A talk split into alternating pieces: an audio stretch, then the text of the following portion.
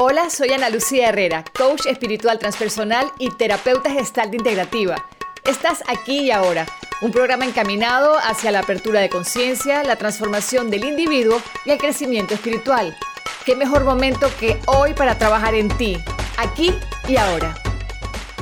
Bienvenidos sean todos a un episodio nuevo de Aquí y Ahora, como siempre aquí Ana Lucía Herrera, trayéndole temas súper importantes, súper interesantes, que nos ayuden en nuestro crecimiento personal, en, no sé, quizás aprender a hacer esos cambios, son empujoncitos para hacer cambios en nuestra vida, cosas como que tenemos pendiente y no sabemos cómo hacer, son esos pasos que hay que tomar para seguir avanzando. Y es para esto que siempre tengo invitados maravillosos, hoy tengo una amiga que amo, adoro, ella es una persona muy especial, Conmigo está Holanda Angarita. Holanda es coach espiritual transpersonal. Y también Holanda es especialista en este tema de la bio-neuroemoción y la tenemos en línea. Estamos con Holanda desde Perú en este momento. ¿Cómo estás, Holanda? Bien, ¿y tú? Yo súper bien. ¿Cómo estás tú? ¿Cómo estás tú? Cuéntanos. Bien, chévere, bien. Y bueno, contentísima de estar con mi amiga amada hablando de estos temas tan importantes y tan necesarios hoy en día, ¿no? Linda. Bueno, sí, Holanda, el tema de hoy es un tema que a muchos los va a tocar muy de cerca y probablemente a otros no. Yo te digo que yo nunca, nunca, bueno, toco madera, nunca he, estado, nunca he pasado por el tema muy de cerca, ¿no? Y vamos a hablar del tema del duelo, ¿no? Eh, cuando se habla de duelo, Holanda, enseguida lo, lo relacionamos con la muerte, pero hay duelos en pequeñas cosas en la vida. O sea, yo pienso que un duelo puede ser en una amistad que termina, en una relación que termina, en un duelo puede ser hasta cuando sales del trabajo, ¿no? Eh, y, lo que, y, lo, y lo que sí es difícil es cómo se hacen los duelos, porque yo creo que nos enseñaron, y después te dejo a ti la palabra, nos han enseñado como a saltarnos los duelos y a, a evadir la emoción y a emparapetar y seguir adelante. Es como que termino una relación y mejor salgo rápido con otra persona o me voy con unas amigas de fiesta para no tocar ese fondo o ese duelo que tanto duele. Y te pregunto, cuéntame cómo, cómo funciona esto del duelo, porque te he escuchado en tus redes sociales, que se las regalo, apunten, arroba Holanda Love. Te he escuchado en tus redes sociales y he visto que has subido algunos posts con el tema del duelo y yo dije, ay, me interesa, me interesa compartir esto con, con, la gente de aquí ahora. Cuéntame. Claro, exactamente. Lo primero que hay que hacer es una aclaratoria de que el duelo no solamente está relacionado con la experiencia de muerte o con la palabra muerte o con la muerte. El duelo tiene que relacionarse con la pérdida ¿ok? Entonces nosotros, nada más por el hecho, imagínate, nada más por el hecho de estar vivos, a juro estamos en movimiento, lo que no se mueve está muerto. Y si estamos en movimiento, pues tenemos el riesgo de sufrir cambios. Y con todos los cambios podemos perder algo que amamos. Entonces, duelo es igual a pérdida, en general. Y las pérdidas son como tú dijiste, divorcio, separación, síndrome del nido vacío, dejar de ver una amiga o un amigo, mudarte de país, mudarte de un colegio y ahí están nuestros niños sufriendo duelos y a veces nosotros ni siquiera sabemos los, los cambios de colegio que son tan importantes. Eh, la ganancia y la pérdida de peso, la pérdida de la juventud, ¿verdad? Y ese es un duelo ah. súper limitante porque estás vivo, te sientes con energía, te sientes con fuerza, pero te sale una arruga y esta sociedad ya te está diciendo que no eres apto para un trabajo, que no eres apto para empezar un, un emprendimiento o para empezar una relación amorosa. Entonces, por ahí es súper limitante. Eh, otras pérdidas que tenemos en la vida, la pérdida del trabajo, eh, y bueno, y por supuesto la pérdida, las pérdidas de mascotas, la muerte de mascotas y las muertes de los seres queridos, que es como el duelo eh, en sí, como el, principal, pues, y que la gente ya identifica que es el más doloroso, aunque no es así. Eso es un mito, ¿no? Exacto, sí, te, hablo un poquito más de eso necesariamente la muerte de una persona no quiere decir que es más fuerte que la pérdida o, la, o el duelo de cuando diste nido vacío, me llamó la atención y, me imagino que es esa parte donde tus hijos se van de casa ya porque van a hacer sus propias vidas, ahí queda un vacío raro, ¿no? Exacto, y tienes eh, que volver a comenzar. Entonces el duelo no es solamente muerte y pérdida. El, te voy a adherir, adicionar algo más. El duelo es cómo gestionas la vida cuando perdiste algo. Entonces el duelo es vida. El duelo es trabajar en tu vida y ver de qué forma la pones a, funcionar en positivo. ¿verdad? Y, lo que te decía de la muerte es que no necesariamente el duelo de la muerte es el más doloroso. Está, pareciera que fuera, pero es más doloroso cuando pierdes a alguien que sigue viviendo y que se sigue moviendo y que sigues viendo y que no puedes tener a tu lado. Porque la muerte, ya tú sabes, bueno, esta persona está en un lugar mejor, como dice Facundo Cabral, ya no tiene frío, ya no tiene calor, ya no tiene fastidio, ya no tiene cansancio. También ya tú estás claro en cómo quedó tu relación con esa persona. Y mira que eso que me dices, Holanda, que a veces duele más en la pérdida de una persona que está viva que una muerta, me parece hasta, me parece hasta exagerado, pero te lo compro totalmente y lo, y lo comparto. Porque podrías decir los que nos están escuchando como que, ay, ¿cómo vas a comparar a alguien que se muere con una persona que está vivo? Pero, pero es eso que, que dices, para el que queda, para el que está, es esa ansiedad de, cuando la persona sigue viva, es esa ansiedad de que va a pasar, me va a llamar, voy a ir, me van a volver a contratar, voy a tener trabajo de vuelta, voy a hacer, es, esta, es, esta, es caer en este, en este lugar de, de no sé qué va a pasar y de ansiedad, mientras que cuando una persona muere, como dices tú, eso es punto y ya, punto y cerrado, ya, ya pasó, ya, ya no está más. Exacto, ya no está en juego la incertidumbre, la incertidumbre de aparecerá otra vez en mi vida, volveré a estar con esa persona, volveré a tener ese trabajo, volveré a conocer a, alguien más. Aquí no, aquí ya se murió y ya la incertidumbre ya no juega ningún papel en tu vida. Entonces te cansas, ¿no? Claro, y la incertidumbre, pues, es lo que yo creo que nos enreda la vida diariamente, nos, llena de ansiedad, el, el, no saber, ¿no? Es que como seres humanos, Holanda, quisiéramos saberlo todo.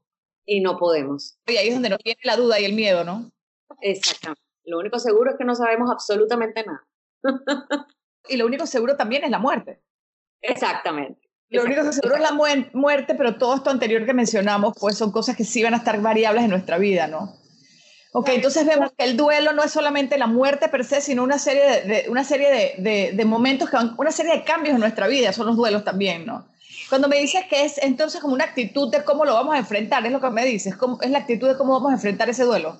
Claro, ¿cómo vas a gestionar ese duelo? Yo, a mí me encanta, eh, esta charla la he dado muchas veces y la he armado como un camino, ¿no? Es el duelo como camino de sanación. Porque así como hacemos un, un, viajecito al interior y nos vamos de turismo, siempre en el camino tenemos varias paradas, ¿verdad? Entonces nos paramos a tomarnos fotos, nos paramos a comprar un recuerdito, nos paramos a comer, nos paramos a dormir, nos paramos para ir al baño. Entonces en esta vida como estamos en constante cambio, en constante pérdida sin quererlo, es un camino donde hay bastantes paradas, ¿no? Y la primera parada yo la designé como la toma de control. Cuando tú tienes tu, tu mala noticia, porque en realidad es algo que es malo, que no, queremos, que no queremos escuchar, algo que no queremos vivir, entonces vamos a llamarlo al principio como algo malo. Entonces tienes tu mala noticia y lo primero que tienes que hacer es tomar el control. Esa es la primera parada, te bajaste en la toma de control. ¿Ok? ¿Qué significa la toma de control? Que tú vas a tomar las riendas de tu vida, vas a hacerte proactivo, vas a, agarrar ese volante de tu carro y vas a retomar el control. Porque, por ejemplo, yo no puedo ir a tu casa, yo no puedo cambiar nada que no me pertenece, ¿verdad? Yo no puedo ir a tu casa ahorita y cambiar tu decoración y decir, listo, esta lámpara va aquí, este mueble va aquí, la cama va aquí y las paredes las voy a pintar este color, porque no es mi casa y no me pertenece. Entonces, cuando retomamos el control de nuestra vida, cuando nos hacemos cargo de nuestra vida, ahí sí podemos activar los cambios que queremos. Tú puedes cambiar todo lo que tú quieres en tu casa. Y en tu casa es tu vida. Pero te hago una pregunta, Orlando. Cuando me dices eso, y, eh, para entenderlo mejor, si, si, yo entro en un momento de duelo, en un momento que tú mismo acabas de decir, un momento doloroso en mi vida, no, no, es mejor quedarme quieto o quedarme como, antes de estar pensando en eso que me acabas de decir, es como quedar, no debiera quedarme como que en entender ese sufrimiento. Ajá, la primera etapa del duelo es la negación. Cuando tú estás en negación, en modo zombie, en que no sabes lo que te está pasando, en que el cuerpo te desenchufa todos los cables para que no sufras. Pero ya llega un momento en que tú dices, bueno, ¿qué es lo que está pasando?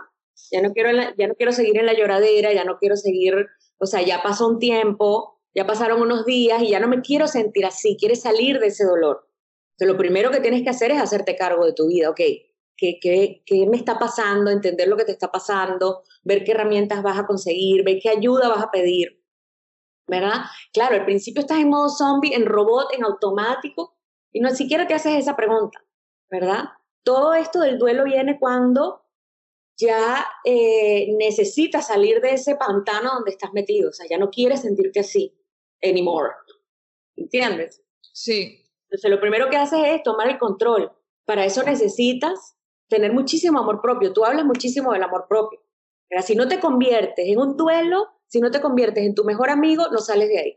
Sí, porque lo que me dices es importante. Cuando estás en el duelo, eh, dependiendo pues de lo que sea que te está pasando, uno es, que te quieres dejar en el olvido. A veces entras en depresión, te quieres quedar en la cama para siempre, eh, no quieres comer más. La gente, imagínate los que no comen, los que ya no van a hacer más ejercicio, no quieres salir. sea, sí, la gente es como que se apaga, ¿no? Claro. Pero, pero mi pregunta ahí es, ¿es necesario estar en eso? ¿Es necesario pasar por ahí? Esa es la segunda parada. A la primera es darte cuenta de dónde estás, qué es lo que estoy viviendo, qué es lo que está pasando.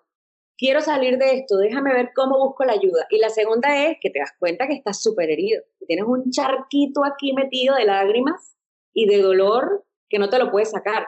Pero lo que pasa es que ya todo el mundo sabe lo que sucede cuando el agua se estanca. Se pudre, vienen las enfermedades, los mosquitos, huele horrible, eso no tiene vida alguna. Entonces, todo ese charquito de lágrimas y dolor que tienes aquí te lo tienes que sacar. Esa es la etapa de honrar tus heridas, ¿verdad? Sí. De llorar, de llorar, ahí se permite volver al pasado, pensar en el pasado, este, gritar, llorar, ponerte el playlist ese de rancheras y de bolero, tomarte todos los vinos y todas las tequilas que hay. Pero lo importante de esta etapa de tu vida es que no te vas a enamorar ni a ser adicto de esa etapa. Claro, el sufrimiento, ¿no? Claro, tú te vas a poner un tiempo porque ya tú tomaste el control. No lo estás haciendo en automático y en zombie y entonces pasas 60 años llorando al tipo que se fue o llorando por el trabajo que te quitaron o por la amiga que te traicionó. No, como tú estás consciente, por eso es que es importante que la primera etapa sea estar consciente y la toma de tu vida en control. Porque si no te vas a los 60 años llorando en duelo, ¿no? Claro, Entonces, tú no te enamoras y dices, ok, como yo estoy en control, yo voy a llorar porque yo me conozco y voy a llorar una semana o un mes. Y llorar no significa que te van a salir las lágrimas por los ojos, significa que vas a estar triste, que te vas a acurrucar en tu cama, que vas a apagar la luz, que no quieres saber de nadie. Es todo lo que significa el duelo, ¿no? Lo de llorar y sacarte y secarte ese charquito de dolor que tienes dentro, ¿no? Como, es como abrazarte tú a ti mismo, ¿no? Y también usaste un término interesante y es, probablemente también puede ser buscar ayuda porque no buscamos ayuda. Y la verdad es que sí ayuda a un coach, un terapeuta, un psicólogo, un psiquiatra, dependiendo de qué tan profunda sea la herida. O sea, a veces, se necesita ayuda, ¿no? Y uno cree que uno es un superhéroe, ¿no? Eh, y, y, muchas veces, Holanda, buscamos amigos, y eso está bien también y es lindo, pero buscamos a la amiga típica que te dice, no, olvídate de eso, vámonos de rumba, o oye, eso no pasa nada. Y entonces te quieren hacer la sociedad y tú mismo te quieres saltar un paso importante, ¿no? Claro, claro. Y yo te voy a hablar de eso más adelante porque, porque quiero que vayamos así como en un orden de sanación, ¿no? Dale, dale, ok, eh, listo. Pero entonces te pones tu, tu tiempo, tu tiempo límite, que para los expertos un duelo muy doloroso dura hasta dos años. Un duelo sanamente llevado y vivido y transitado, ¿verdad? Pero bueno, cada, cada duelo es como un sombrero que es a la medida de cada cabeza. Dos años es bastante. Dos años es bastante, pero eso es, así es. Así es, y, y, a veces cuando es mal llevado dura más, dura, hay veces a esas señoras que tienen 60 años llorando al esposo que se murió y que abandonaron su vida. Pero mira que yo también lo vería entonces mal llevado si el duelo solamente duró dos meses. Es que depende de cada persona, porque a ti se te puede haber muerto una mascota, que para mí puede ser una tontería, pero para ti era tu compañero del alma.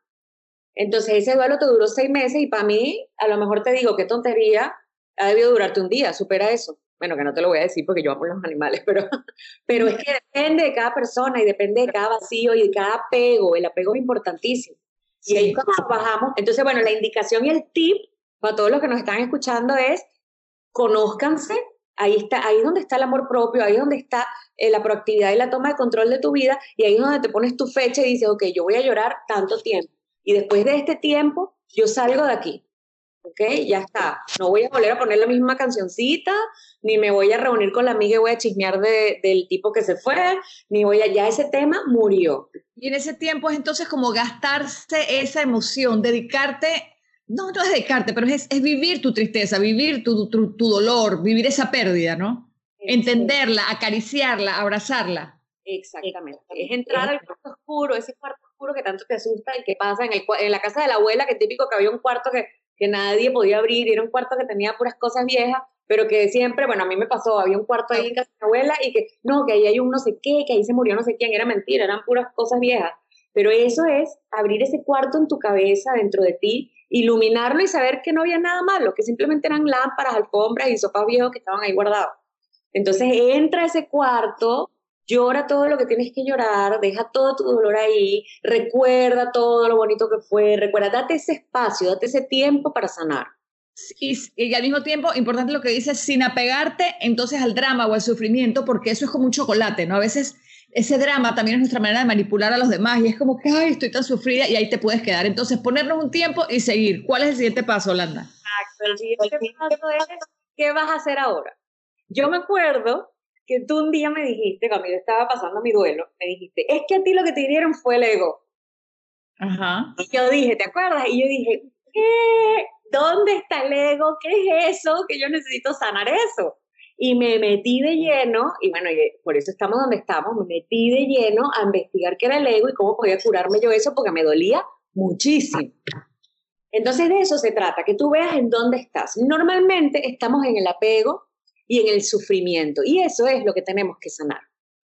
Si estuviéramos en el amor, comprendiéramos que la persona que se fue es mejor con otra, y como la amamos, la dejamos ir. Total. Ayer leí algo así yo decía, no. ¿Cómo que? ¿Pero tú qué quieres? ¿Que la persona esté bien o que regrese contigo porque tú quieres? Ay. Gente que esté bien, que se vaya y que sea feliz. Pero eso te demuestra y ahí es donde vuelves a la, a la, primera parada y dices, ok, toma el control, amor propio, déjame estudiarme, déjame conocerme. Mira, si tú no conoces, si yo te doy un carro y te digo, toma, vete para Chiriquí, ¿verdad? Y tú no sabes cómo funciona ese carro, porque es un carro diferente, nuevo, con palancas diferentes tú no vas a llegar nunca. Lo mismo es nuestro cuerpo, nuestro cerebro, nuestros pensamientos, nuestras creencias.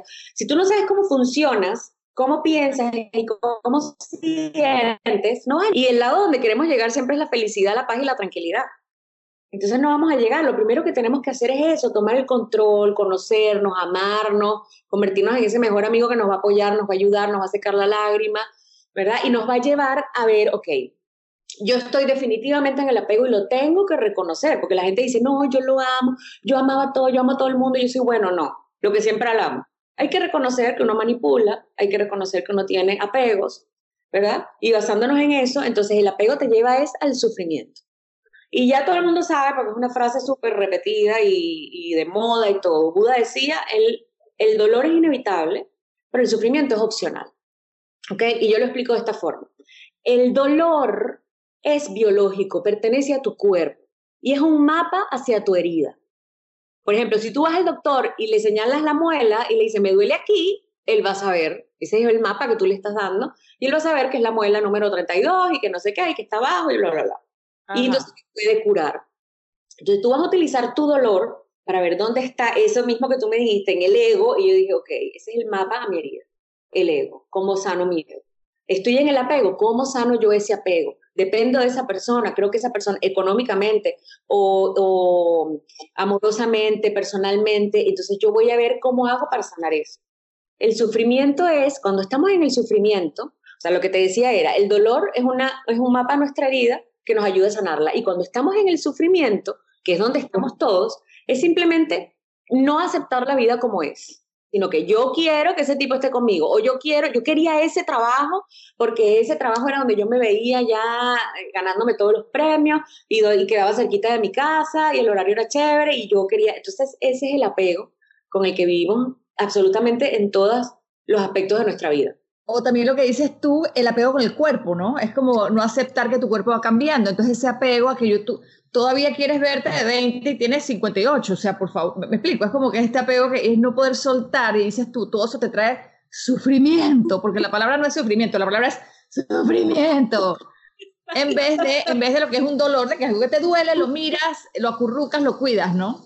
¿Verdad? Y entonces empiezas de, claro, vivo en una sociedad donde si me sale una arruga, donde si me sale un rollito, un gordito por algún lado, ya no encajo. Entonces empiezas a sanar esa creencia de que eso no es verdad. Puedo tener mil arrugas y puedo ser una mujer súper empoderada y puedo ser una mujer este, valiosa para la sociedad, etcétera, ¿no? Ahora, son creencias limitantes muy fuertes que aquí tú y yo estamos conversando y yo creo que somos conscientes de que son fuertes, porque cuando me dices, sí, la creencia limitante de que hay que tener el cuerpo precioso, la creencia limitante de que tienes que tener hijos a cierta edad o tener hijos y punto, la creencia limitante de que tienes que estar casada de que tienes que tener novio. Y para los hombres también hay otras creencias limitantes, muchísimas, ¿no?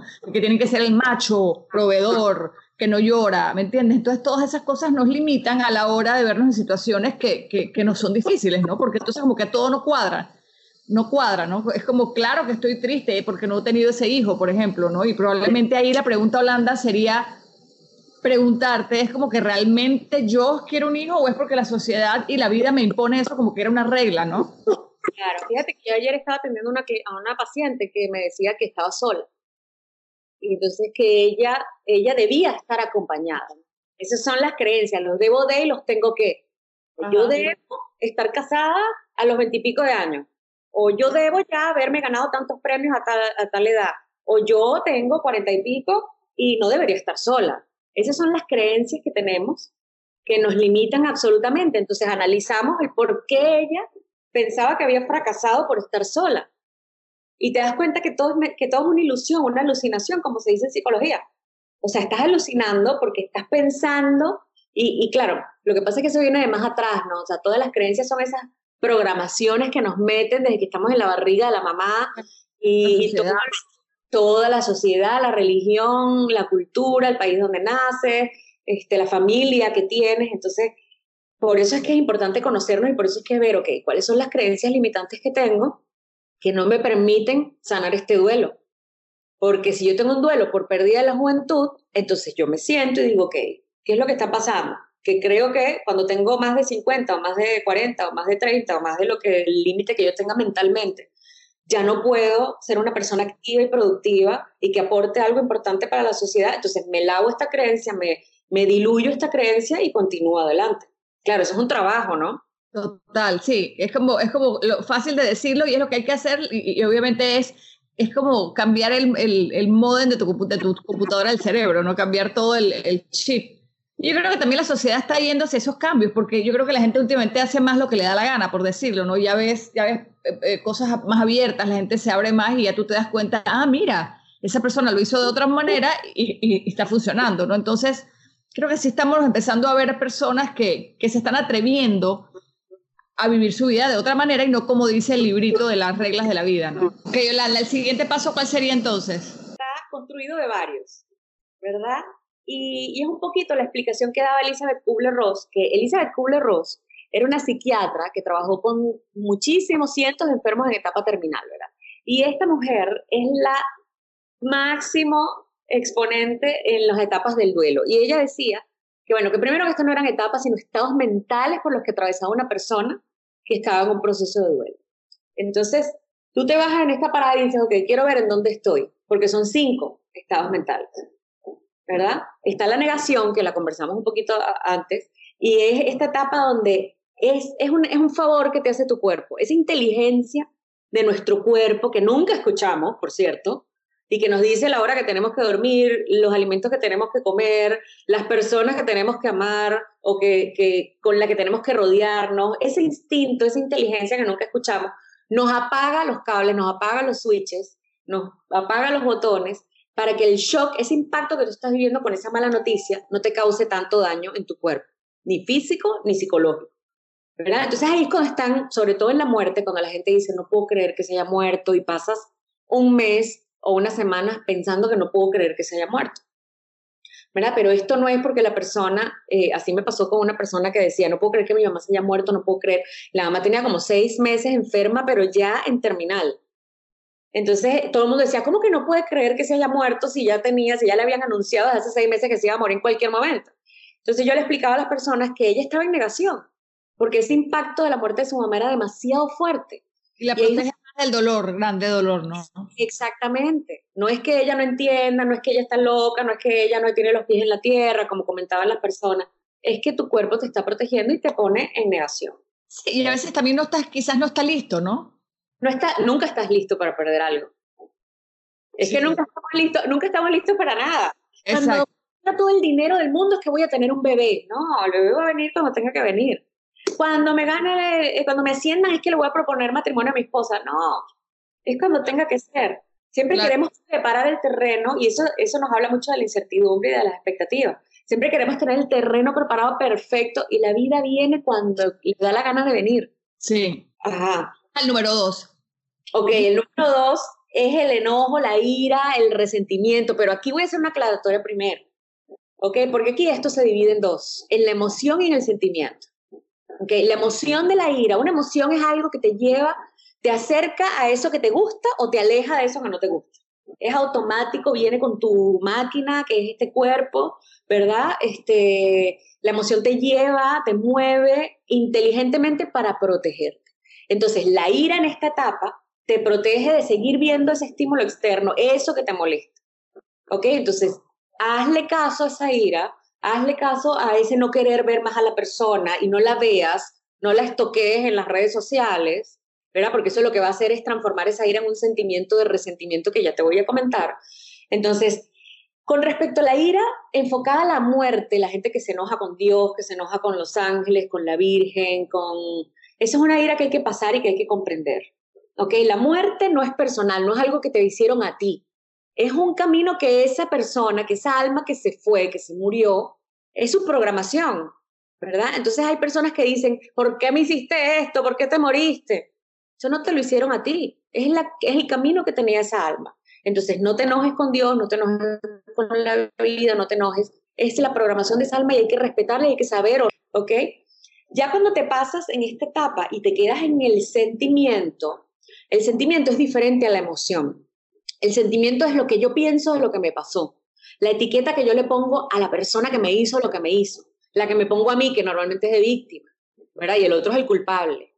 Este, es esa energía, lo que hablábamos antes, es que yo me voy a, reunir contigo durante meses a hablar mal de la persona, ¿verdad? Y a llorar y a ver qué hacemos y a planificar. Estos son los vampiros espirituales y ahí nos chupamos toda la energía. Sí. Es seguir, después que yo puse mi plazo de mis rancheras y mis boleros, entonces, y no lo cumplo, entonces sigo en este resentimiento. El resentimiento es cuando tú culpas a alguien de que no cumplió con tus expectativas. ¿Ok? Entonces yo tengo rabia contra mi esposo, mi ex, por ejemplo, que él no cumplió con mis expectativas, ese hombre que no cumplió con la fidelidad, con el compromiso, con todo lo que me juró el día que nos casamos, bla, bla, bla. Entonces yo paso 40 años culpando y teniendo este resentimiento contra ese ser humano y además inculcándoselo a mis hijos. Entonces esas madres que hablan mal de los padres a los hijos, que se separaron y están creando un, un, todo un problema gigantesco en la vida de esas otras personas, ¿verdad? Ok, este es esta es la segunda etapa, el segundo estado mental.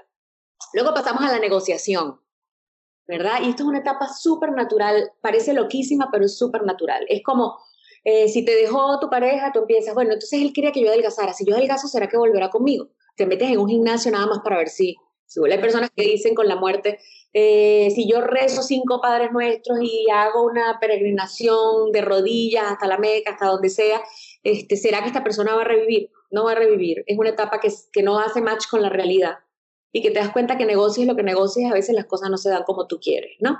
Y tienes cosas que... que están muertas, ¿no? Hay cosas que están muertas físicamente e incluso las personas que siguen con vida y relaciones, que ya está, que ya están muertas.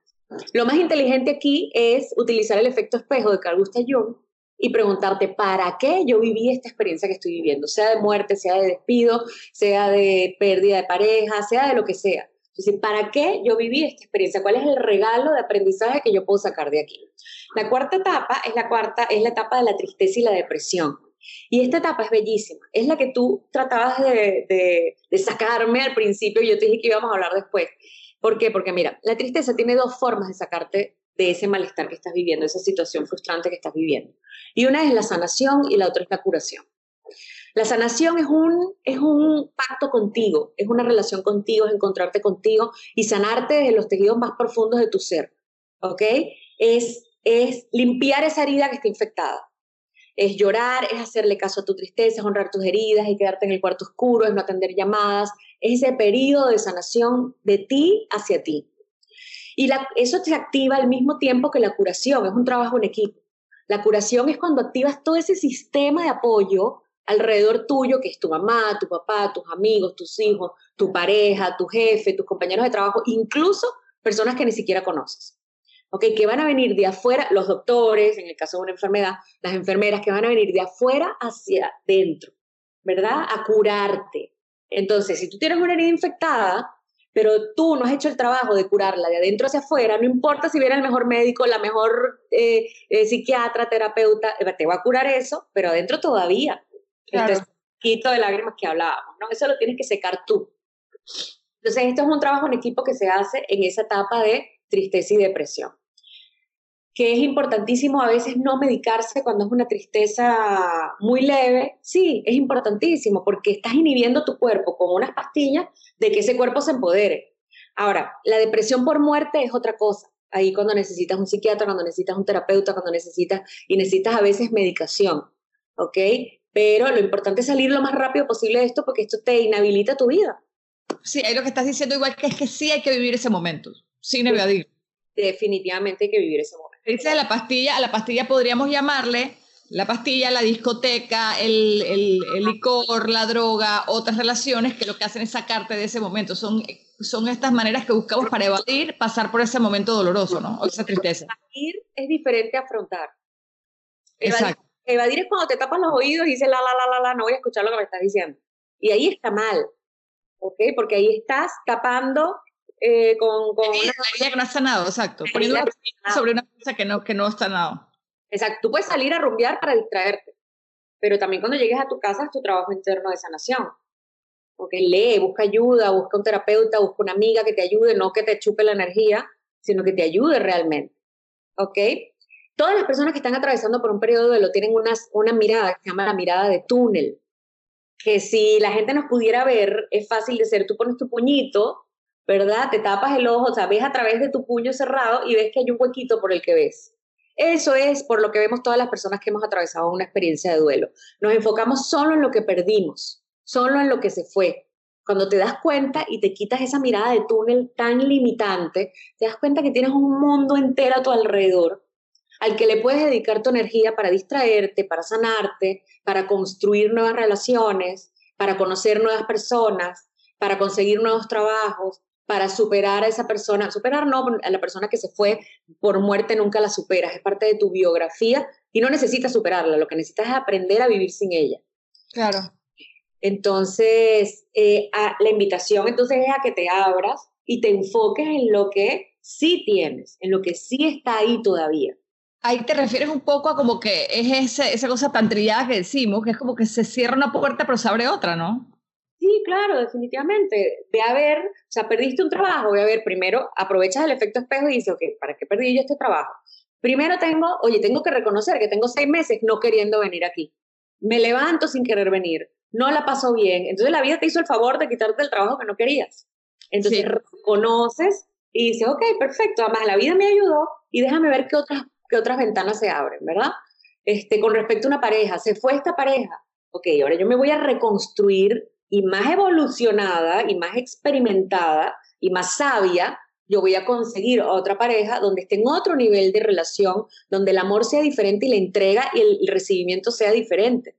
¿Ok? Porque cuando ya tú te construyes y ya tú tienes un amor más puro, más puro me refiero a, más, a, a que tenga mayor calidad, ya no es un amor celoso, porque ya tú aprendiste que los celos no te llevan a nada, ya no es un amor compulsivo, obsesivo, ya no es un amor violento, ya no es un amor manipulador. Entonces tú en ese siguiente nivel puedes emprender, puedes comenzar una relación muchísimo mejor que la que tenías antes. Más saludable.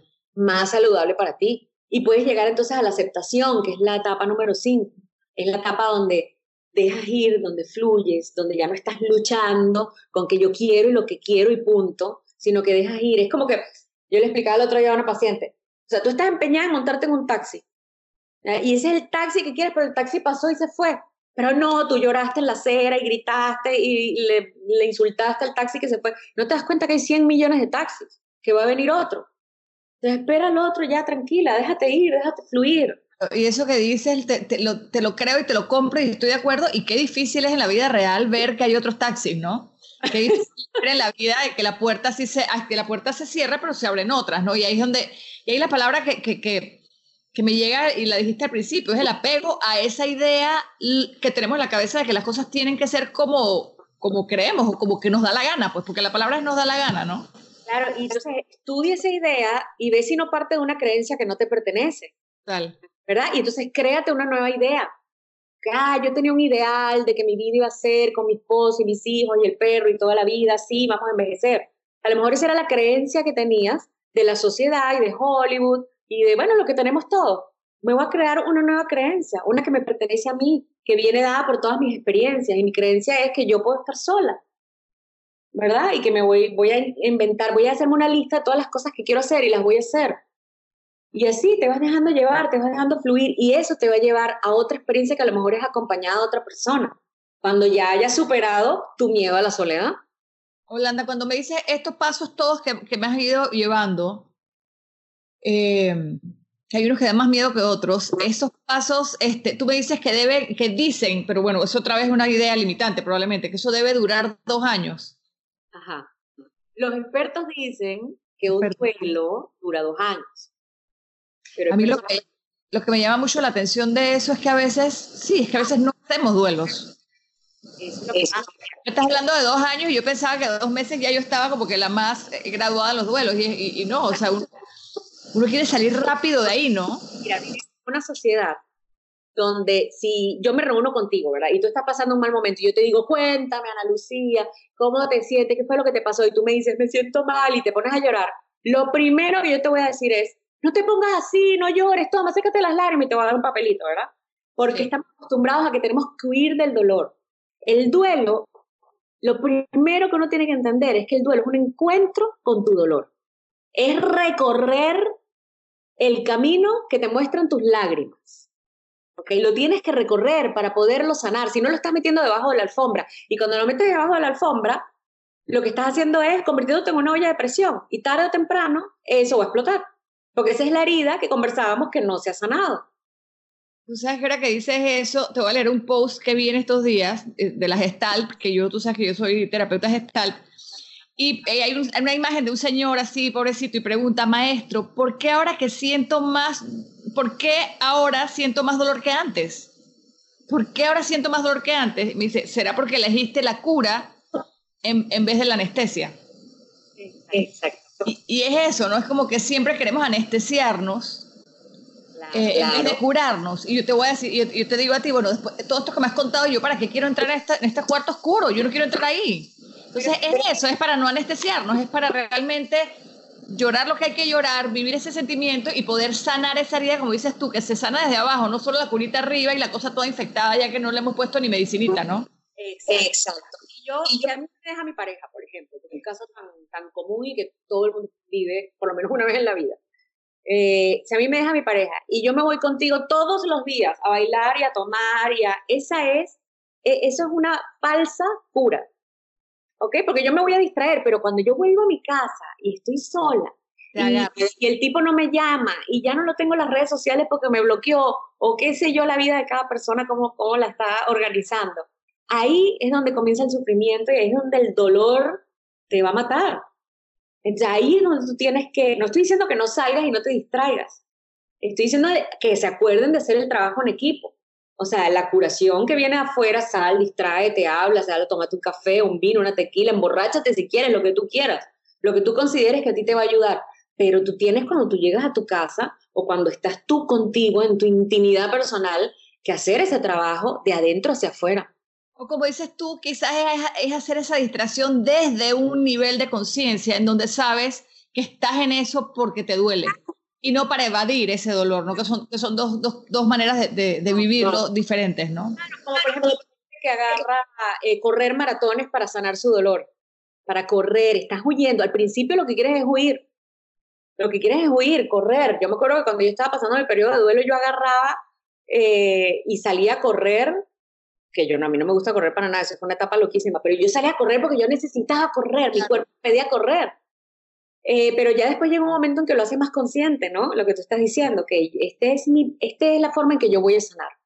Bailando, o corriendo, o leyendo, o sentada meditando. Por eso te decía, cada duelo es un sombrero hecho a la medida de cada persona. Y yo no te puedo decir a ti, sí, yo no te puedo decir a ti, ven y, y ven a correr conmigo, porque a lo mejor a ti eso no te va a sanar nada, no te va a curar nada. Y, también yo creo que qué difícil es para las personas que te rodean permitirte ese duelo, ¿no? Y ahora que me cuentas esto, yo el fin de semana pasada yo quería estar sola, cosa que jamás me pasa. Yo quería estar sola, pero no quiero celular, no quiero... Y qué difícil que la gente lo entienda y la gente sigue escribiendo, te sigue llamando, pero es que quiero estar solo, pero siguen en eso y no, es, y que te estás tirando por un puente, es que sencillamente hay un momento que uno quiere depurar otras cosas y lo que está a tu alrededor no lo entiende, lo que está alrededor te entiende como que tienes que estar feliz siempre, siempre tienes que estar con los dientes pelados hacia afuera y mostrando lo mejor de ti, hay momentos para otras cosas, ¿no? Holanda, el tiempo se nos acaba. El tiempo se nos acaba, quiero, ya sabes que aquí ya descubrimos que podemos hacer esto así vía, vía remote. Y para que todos escuchen estos temas tan interesantes, el duelo era un tema que tenía pendiente, la gente me preguntaba mucho sobre eso y yo sí no, no me sentía así como que conocía de él y dije, bueno, Holanda está en el tema, así que me encanta lo que compartiste, me parece muy profundo, me parece que este es un programa como para, después lo pueden ver en el podcast, como para escucharlo varias veces y quizás hasta tomar nota porque sí, es como que paso a paso lo que dijiste, ¿no? Y es como delicado. Y nos faltó. Ay, no, no te creo. Nos faltó, nos faltaron el cerrar los ciclos, el perdón, este, y el agradecimiento que es para terminar. Ok, entonces eso lo vamos a hacer en otro programa, ¿te parece? Porque bueno, aquí tenemos nada más la, los 45 minutos del programa. Eh, sí, hagamos eso, ¿te parece? Mira, yo pensé que ya habíamos cerrado. Eh, hagamos eso, vamos a dejar entonces para el próximo programa esos pasos. ¿Ya sabes dónde quedaste entonces? Sí, claro.